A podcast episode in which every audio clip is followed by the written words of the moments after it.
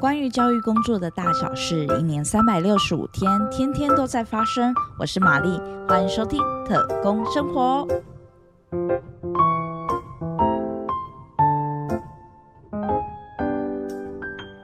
不知道大家最近有没有看一部非常火红的韩剧《非常律师与英语》？前几天它迎来大结局，里面有一句台词我印象非常的深刻。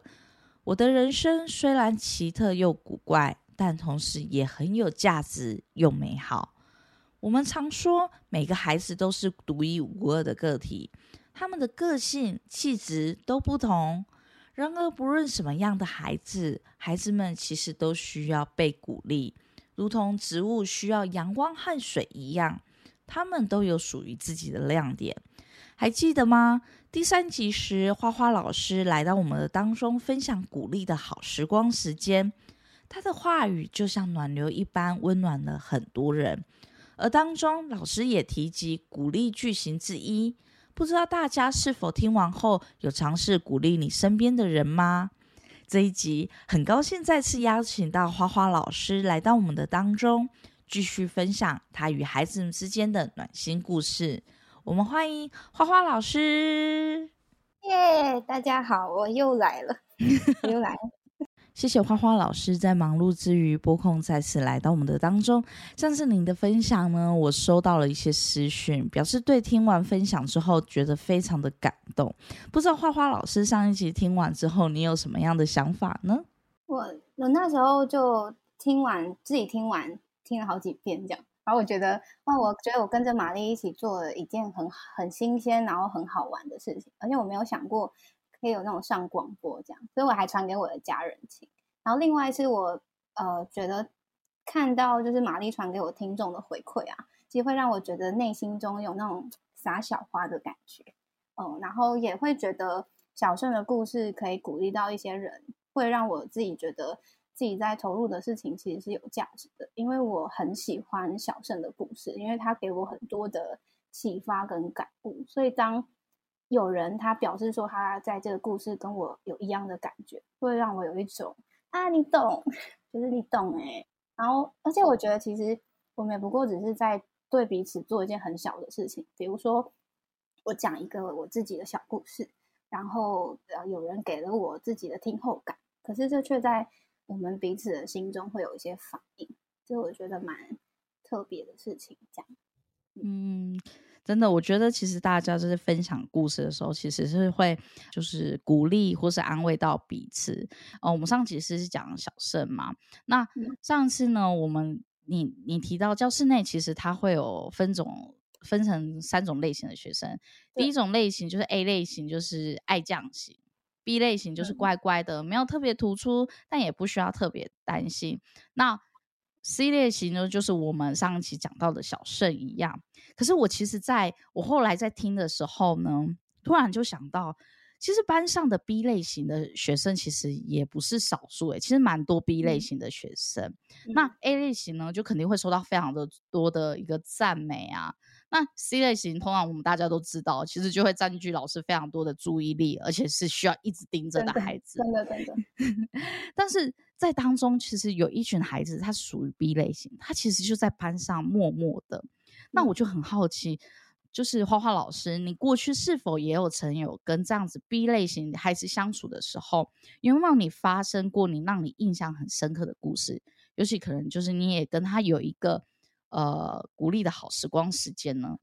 嗯，有。那我讲这个孩子之前，我想要先谈一谈，就是我对于 B 类型小孩子的理解，就是这是我的理解，它可能不是一个标准答案。就是对我来说，B 类型的小孩很像天使，然后也很像空气，就是 为什么会这样讲呢？就是有些小孩不是很爱找你聊天嘛，比如说他那种小手指旁边不是说那种小小的。老皮要掉了，然后他就会来跟你哀说：“老师，我这里痛。”然后我就说：“我的笔不见了。”这个，然后就很像，而且呢，他来讲这种事情都会很像是很大的事情，然后要你来帮忙这样。然后或者是说，有孩子就是会很热情来跟你说：“哎，他发生什么事情啊？”就是生活大小事，然后爸妈吵架也会有小孩讲这样。可是呢，这 B 类型的小孩就是对我来说，总是觉得他们很乖，然后都会很腼腆的笑，不会惹什么麻烦，他也不会主动的来讨好你，这样，就是他也不太会去分享他自己的事情，这样。然后我跟他们之间的互动，我其实，在遇到这个呃用鼓励跟这孩子互动之前，其实我有遇过这一类型的孩子，然后我们跟他的互动，其实大概就是哇，因为其实就喜欢这种小孩嘛，就啊好乖哦，这样，对，就不会，就是不会惹麻烦。然后就嗯乖乖的，OK，很好。对，可是就是没话聊。就是我其实曾经就会觉得说啊，我想要跟他们变熟，可是我其实不太知道怎么做。因为如果你跟他讲说，啊你好乖，啊也不知道讲什么的，然后呢他也不会，就是他就笑笑的。可是就是因为这样子，所以我们跟他的连接就不会深。你说跟 A 类型这种会来跟你讲话的，或者是他很长，就是你花很多时间在跟他。相爱相杀，就是绿茶老师的相爱相杀的那个冰箱男孩，你就会有很强的连接。可是这一类型的小孩，就是呃，你也好像也不知道聊什么啊，他也不太讲，所以就会变得说没有那么强的连接。可是当我们在呃练习做阿德勒鼓励的时候，其实是很希望跟班上的每一个孩子都做连接，然后希望每一个孩子他都有被看到的机会，然后呃。其实不管是哪一类型的孩子，他都需要被看到，因为优秀的小孩他的光鲜亮丽其实也是蛮辛苦的，然后坏的小孩做坏事其实也蛮辛苦，然后乖的孩子其实也非常非常不容易。所以呢，我就直接来说我这个小孩好了，好不？好啊，就是呢，就蛮特别的是，我遇见他的时候也是，他就是当时候跟小盛在同一个班的小孩，就一年级的时候。然后，呃，我们刚开始呢相处的前半年，我还没有用鼓励，所以我们之间互动呢就是联络簿。我们联络簿呢非常非常的干净，就是就只是写说每天的日期，然后他要办的事情，就这样子。那一那一那一半呃半学期那一个学期的联络簿就是讲很干净的联络簿。然后当呃我开始做鼓励的时候，我们的联络簿就有一些转换，待会就会说。那我先说一下这个孩子他。他就是一个什么样的孩子呢？就刚刚讲到，比如说呢，乖巧又听话，安静，会做好所有你交代他的任务，而且他的订正从来都不会吭一声。就是呢，你叫他去改，他就不会吼，不然就会啊，或者再跟你说我又没有写错，他不会。然后呢，不会跟同学吵架，也不会给你惹麻烦，不会粘人，不会主动分享他的事情。然后当同学绕在我旁边的时候，他就比较是那一种默默在旁边一边听一边笑的这一种。所以对我来说，如果我没有先对他写出那一张鼓励的小卡，也许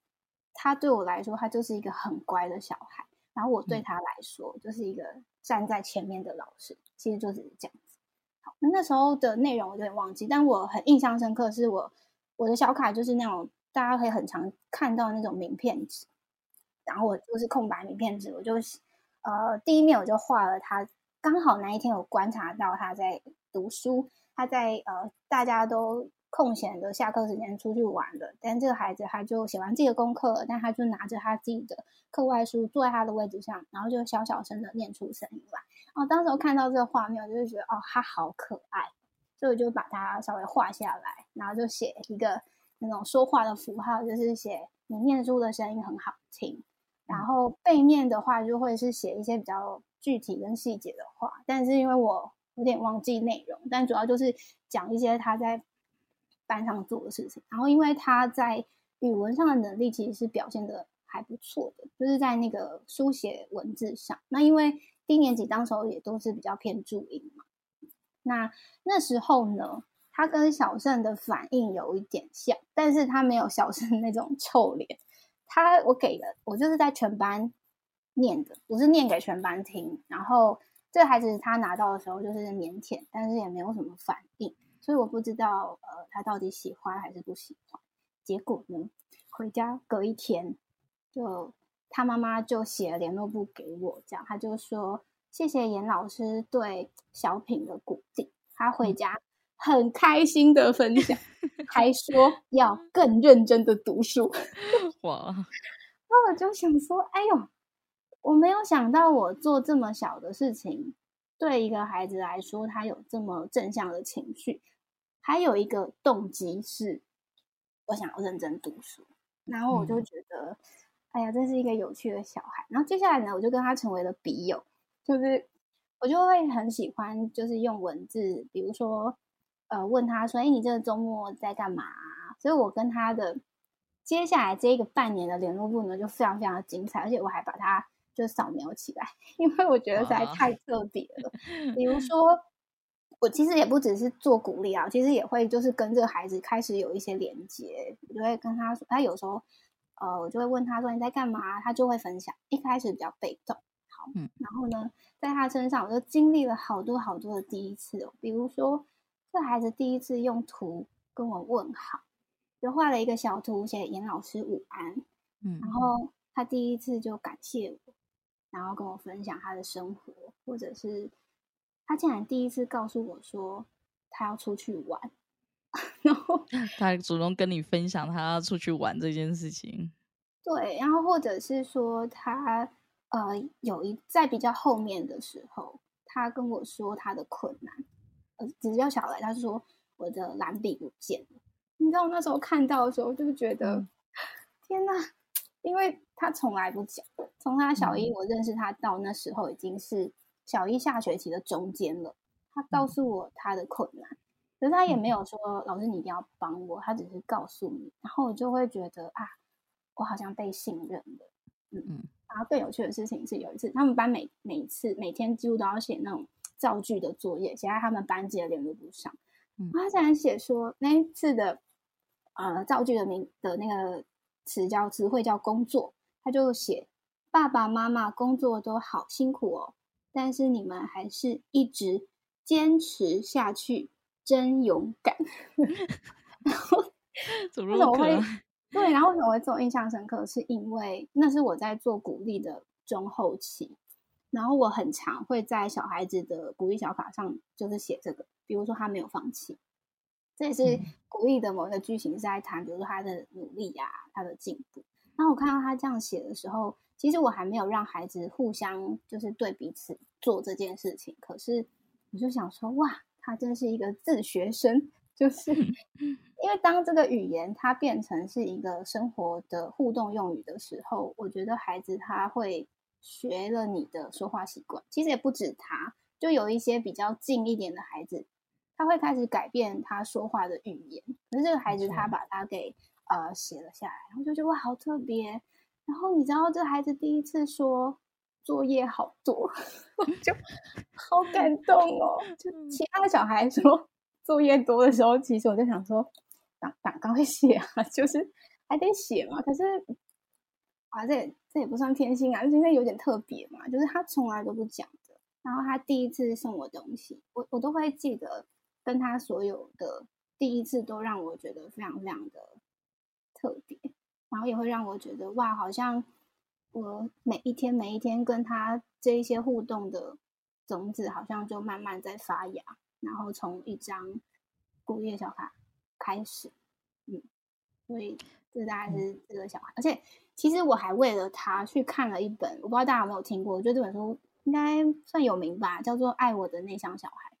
嗯，有有有。在为了去了解这类型的小孩，所以我就还去看了这本书。其实真的会就像是你在上一集有讲到，那真的是关系的一个关系的一个连接。这个孩子跟您主动分享说他遇到的困难，或是他出去玩，真的是走进他心里面。然后他因为信任你，所以他愿意跟你分享他很多关于他。自己的事情，我觉得那个对你的回馈其实是真的也会蛮印象深刻的哦。我记得他那时候也会对我写很多的小卡，然后有一个我很印象深刻的是，他写了一句话给我说：“老师，你是爱心侦探。”或者是他会鼓励你哦，他会说你是一个什么样的老师，然后他会，而且他会指出你对他所做的事情。然后我那时候看到的时候，其实。有时候会蛮累的，然后可是看到就会觉得，哎，就有人看到我的好，而且还是一个孩子。当我们练习去看到孩子的时候，孩子其实也是在看我们老师正在做什么，他也会去学习我们可能说的呃话语，或是我们我们的声声角，就包含这个孩子，他其实也看到花花老师，其实在很多地方就像爱心侦探，其实你用真的是去会观察每一个孩子的一个亮点。那其实我们讲的很多都是呃，我们去看到孩子。那我另外一个想问的事情，其实当你在做鼓励的时候，哪里练习在看这些孩子的时候，是否其实也透过这些孩子给你的回馈，或是这些跟孩子的相处，其实你也看到你自己的本身。那在这个过程当中，对你来说，其实你在你心境上又起了什么样的一个变化呢？嗯，我觉得好像心疼了自己一样。我觉得不用被操心的小孩，让人很心疼。嗯，就是我觉得这个孩子让我有机会去理解我自己，然后去照顾我的内向小孩，内向小就是我的内在小孩了。因为我其实有一部分蛮像这个孩子，就是我的性格其实，呃，我不能说他就是固定这样，可是我的确我的我的整个人的基调比较偏向内向型，所以其实我小时候就比较偏这样。比如说我就会把我自己都照顾好，然后我其实也不太想要麻烦别人，然后很多时候我觉得我自己做好就好，不要。惹别人的麻烦，然后我觉得我也是一个比较谨慎跟会比较会观察的。比如说我知道那样做一定会被修理，所以我觉得不会这样做。因为班上你可以看到杀鸡儆猴的效果，对这一类型的孩子其实有非常大的警惕。尤其是比如说你力道如果很大，对这在这类型的孩子可能也会有更大的影响。即便你没做什么，可是那个信任其实就会跟老师保持着有一点的距离，安全的距离。对，然后其实我发现。我自己很多的时候，就是也会有那种想法，就是有人比我更需要被照顾。比如说，身边可能会有比较多像 C 类型的小孩啊，你会看到说成人其实很忙嘛。那我自己的功课我自己都还可以，没有什么问题啊，我也没有什么情绪上或行为上需要别人这样很多的照顾我。然后我印象是比较深刻，其实是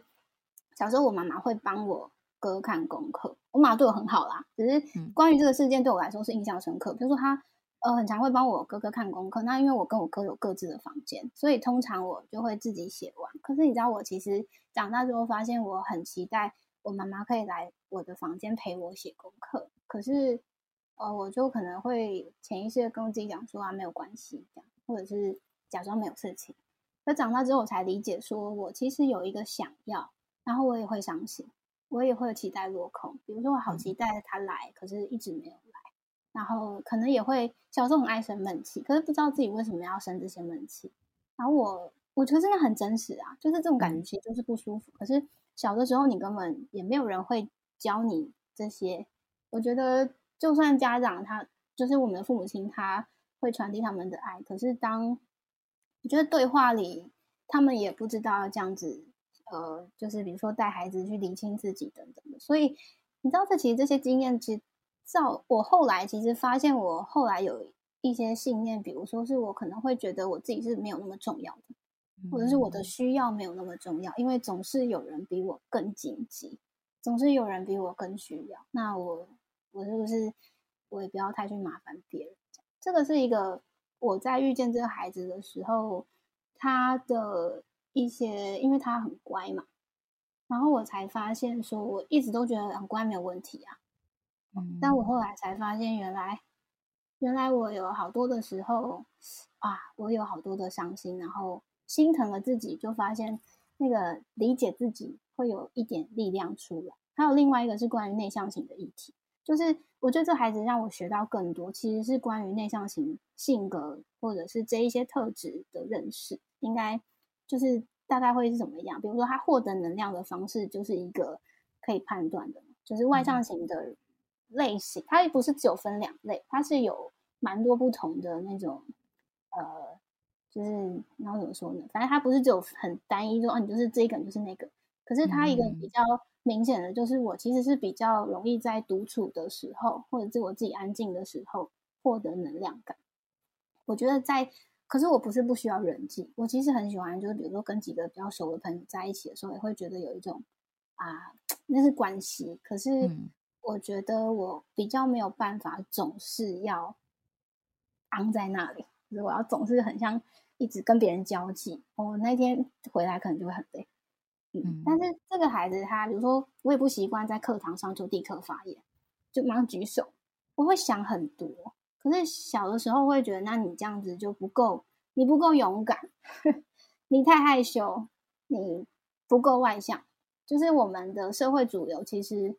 呃，会比较期待是。我之前也听过我家长这样对我讲啊，老师，我们家那个，哎呦，就都不不喜欢，就是爱爱讲话，嗯，看到人都不会叫，然后那老师希望他就是可以帮他在课堂上。多发言这样，可是我自己多那种就是马上就是举手啊跟你对谈。但我后来其实开始在想一件事情，是发言其实有很多不同的方式，不是你马上呃口语当然是最快的，可是写下来也是一种。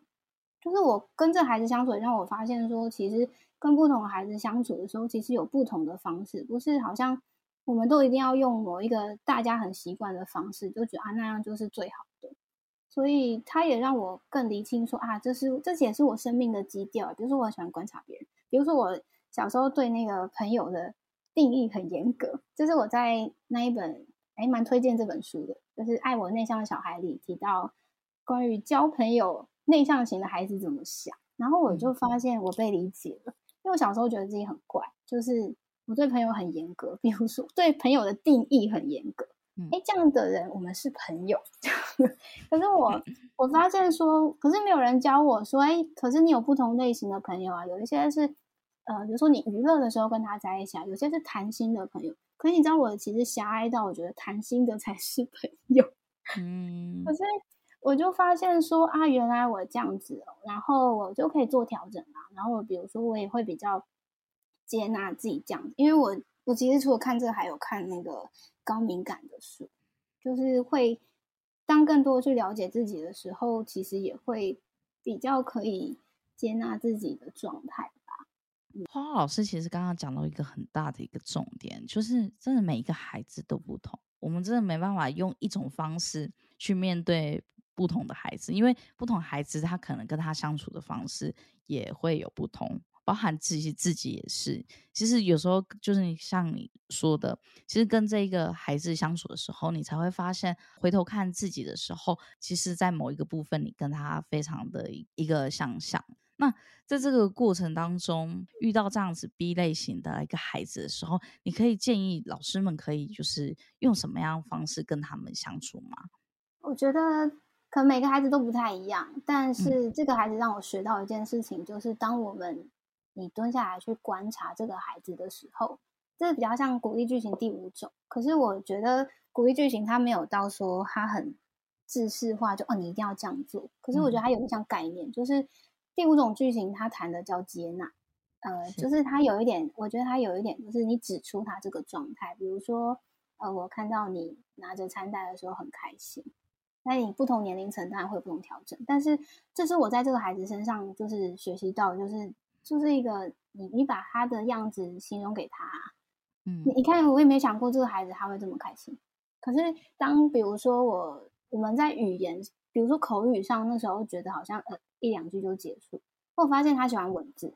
就是当你去观察的时候，你就会发现，哎，他好像习惯什么，然后或者是当呃他有时候我们会互相这个传递情谊啦，比如说我会送他一些东西，就是没有要。跟他交换，或者是觉得，哎，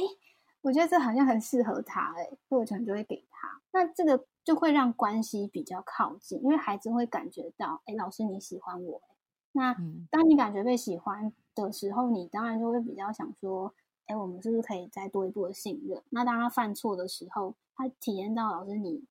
哎，你不会只是一直责备他，哎，你好像会会包容他，好像会让他觉得跟你在一起好安全哦。那关系在靠近的时候，他自然而然就会想要跟你讲更多。我跟他比较具体，大概就是用笔友吧，就是用文字。这让我想到我前前几期那个泡泡老师有讲到了，蹲下来跟孩子同样的视角的时候，会更加的去理解这个孩子，就自然而然在这个过程当中，其实可以发掘到跟这个孩子一个相处的一个模式。还有还有一个，还有一个是。当我们观察的时候，其实就比较不会做教导。比比如说，我们很多时候会很想要教小孩说：“啊，你现在就应该要怎么样？你应该要端庄啊，你应该要怎样？”其实很容易也会让孩子不想要跟我们在一起。原因是，如果这样想象好，如果想成是我们的回家的时候，我们的父母亲就老是管你说你衣服为什么这样放啊，然后你 你为什么坐姿这样做啊，你就会觉得啊，我已经长大了，就是可不可以给我一点自由的空间？然后好像每一次跟你相处的时候，我总是要被念。这这也可能会让在关系的建立产生阻碍，就是有一些在跟他相处的时候，就只是啊，你跟他在一起，然后你自然的像就是朋友啊，嗯，也是一个这样，就是接纳。不然的话，我们真的常常会以自己的，尤其。有时候，像我也会，就是一个老师的视角，然后就会开始说：“哎，你不可以这样子，你应该怎么这样做？”就有时候就会忽略、忘记，每一个孩子都不同，他他可以接受的方式，或是他现阶段他的心情，或是他的状态是什么，有时候就会太急了。所以我也常常要提醒提醒自己，在跟这些孩子，就是跟孩子相处的时候，要慢慢下来，去看一看，去听一听他们到底在想什么。嗯，因为你身上也有你的任务嘛，就是老师其实也有自己工作上的一些压力，或者是我要完成的事情，所以孩子又得要跟你合作，所以我觉得这个他不是总是得要这样，有时候在要求，可是他如果常常就混在一起，就可能或者是哪，我觉得是比例吧，比如说太多的指责，太多的要求，然后很少的这种亲近的时刻。要让他感觉到说被关心，我被你喜欢，这种比例如果提高，那你在管教的时候其实也会有影响，他就会比较想要听你说话。对，就是鼓励大家，就是真的更多的其实跟孩子有做一个关系的一个连接。嗯，那花花老师在最后呢，有没有想要跟听众说的话？我呢，想要先送大家一个我很喜欢的一首诗，但我等下就念一前面一段就好。可是他，呃，他叫他是那个瑞吉欧创办人，就是马拉古奇，我不知道大家有没有听过。就我很喜欢他写的叫一百种语言，我念前面就好。非常喜欢他说，孩子有一百种，有一百种语言，一百只手，一百个想法，一百种思考方式、玩耍方式。及说话方式，总是有一百种聆听的方法、惊喜的方法和被爱的方法，还有一百个开心去唱歌、去了解，一百个世界可以探索，一百个世界可以创造，一百个世界可以梦想。孩子有一百种语言。他他其实后面，呃，如果大家有兴趣可以去查，他比较讲的其实就是孩子他有很多元的样子。可是，在我们的文化跟学校，可能会因为一些标准，只剩下一种。对，然后，呃，想送大家，就是愿我们都找到自己生命的引擎吧。就是我们真的是可以发自内心的觉得说，哎，我不用跟别人一样，其实我也喜欢这样的自己。不管我好的时候、坏的时候，那这一种被被懂的感觉，其实自己也可以懂自己。然后一天一天就。发现自己，都希望我们都可以有那种啊，我发现我自己的那一种快乐，然后我们可以体验那种，哎，有人会跟着你开心，你的开心，然后那一种被懂的感觉。所以，当我们体验过这种被懂的感觉，我我自己啦，我自己体验那种被懂的感觉，其实我也就觉得，哎，我想要这样子去懂我眼前的小孩。谢谢花花老师，最后一样给我们一段暖心的话语。那我们今天的分享就到这边。如果你有任何的建议或是想法，欢迎在下方留言告诉我们。我们下次再见，拜拜。